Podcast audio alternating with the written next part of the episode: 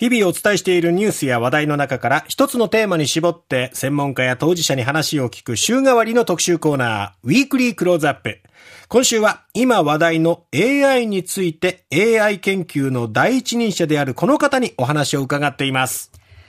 東京大学次世代知能科学研究センター教授の松原仁さんです。そんな中、登場したチャット GPT。今本当に注目されているこのチャット GPT ですがこれはどういうものなんでしょうか？はい。大くくりに言うと技術としてはその3回目のブームのディープラーニング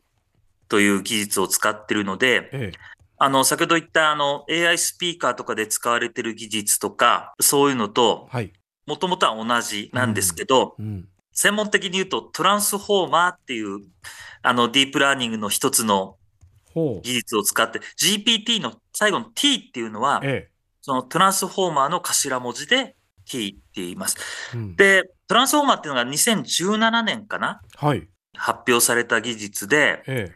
これを使って、たくさんの言葉のデータ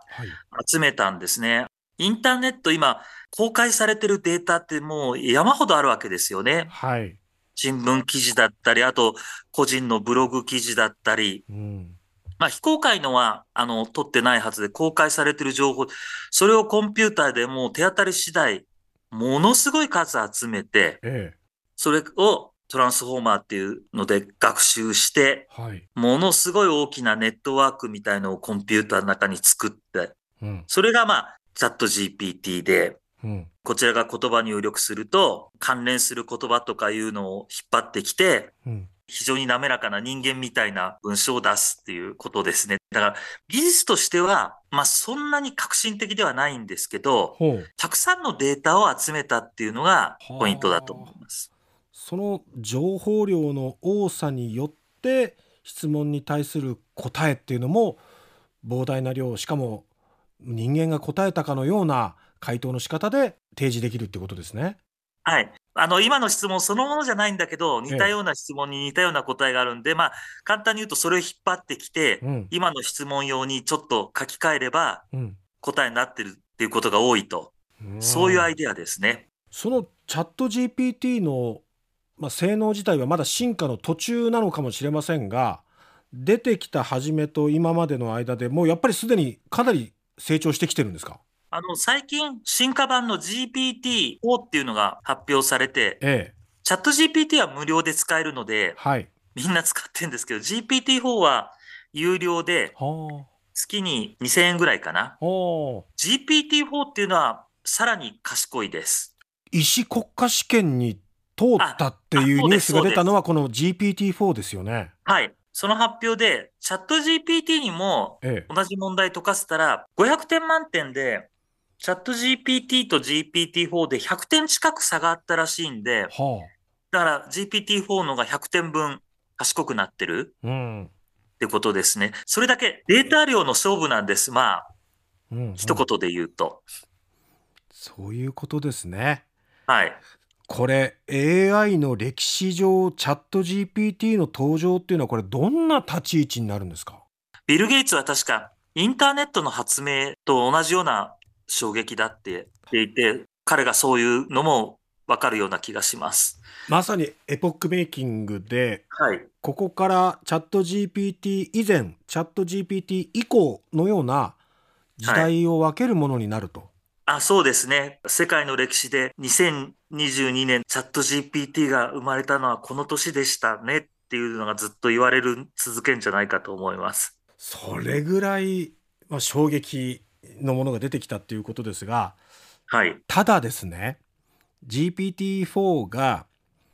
医師国家試験を解いて過去5年分、まあ、合格ラインは出したと言いましたけども中身を見てみると倫理的にこの答えはおかしいんじゃないかっていうことまで答えてましたよね。はいそうですね。そういうやっぱりこの中身をしっかり精査していかなければいけないっていうことはやっぱすごく重要になってくるんですね。そうですね。あの、GPT-4 にしても、チャット GPT にしても、自分の出してる答えが正解か不正解かって分からずに出してるんですよ。はあ、一番近いと思った回答を出してるんで、だから出力に対して最後やっぱり人間が確認しないと、まあだからそれでとりあえず今は使わないで様子見ようとか要約書が多いのはそういうことですね。ただまあそういうチャット GPT もこう進化を遂げてきてでその間に誤った答えとかちょっとこれなんか人間っぽくないなとか変な答えが出たなっていう時は常にこうあの修正していってるような形なんですかね。それがあの修正して賢くなるっていうのは優れた能力なんですけど、ええ、ちょっとユーザーからは問題があって、企業からすると企業秘密のレポートをチャット GPT に書かせようと思って、ええ、あの、アイデアかなんか書いちゃうと、うん、その書いたアイデアが使われたり、はあ、そういう心配があるんで、うん、私の入力は学習に使わないでくださいっていうことができるっていう、そういう工夫がされつつありますけどね。プライバシーや著作権の侵害、まあ、そういったところもこの今チャット GPT っていうのは問題課題として挙げられてますよね。私が問題だと思ってるのはささっき言った膨大なデータ使ってるんですけど、ええ、まあいわば本人の許可なくたくさん拾ってってそれで賢くなって、ええ、さっき料金取ってるって言ったらビジネスしてるわけじゃないですか。はい。え、データ提供した人に報酬払ってないんですか？っていう。今の実は日本の法律では、そういうシステム作るときに著作権法が3、4年前に変わってですね、許可取らなくていいし、報酬も払わなくていい。まあ、これは100万人とか1000万人のデータ集めてるんで、な、一人一人に、あなたのこのデータ使っていいですか？悪いですか？とか、あなたのデータを使って学習したのに、あなたに均等割りして250円お支払いしますとか、うん、そんなことできないので、ええ、ただしなくていいよっていう法律で我々 AI の技術者から見るとシステムが作りやすいっていうことはあるものの、うん、でもデータ提供する人から見ると、全部使われて、全然連絡もないし、報酬もないっていうのはいかがなものかって、今、いろんな内外でそういうクレームが出てなんかこれはルール作っていかないといけないですよね。まあ、うん、AI システムでなんか稼いだら、うん、その一部を戻すような仕組みっていうのを作らないといけないなとは感じてます。うん、チャット GPT 使い方によっては非常に有効で人間の仕事を、まあ、効率よくサポートしてくれるんですけども、ねはい、まだまだやっぱり、あの、進化の途中ということもありますし、清濁合わせ飲むじゃないけれども、間違った情報も飲み込んで理解してね、えー、で、データを吐き出していくので、やっぱそこを人間が管理しないといけないっていうことですよね。あとは、まあ、著作権なども含めて外部に漏らしちゃいけない情報を、このチャット GPT を使って資料を作ったりすると、その情報までが飲み込まれてしまうと、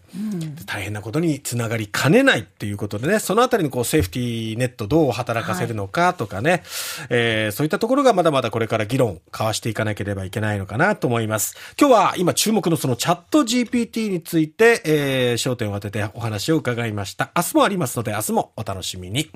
東京大学次世代知能科学研究センター教授の松原仁さんでした。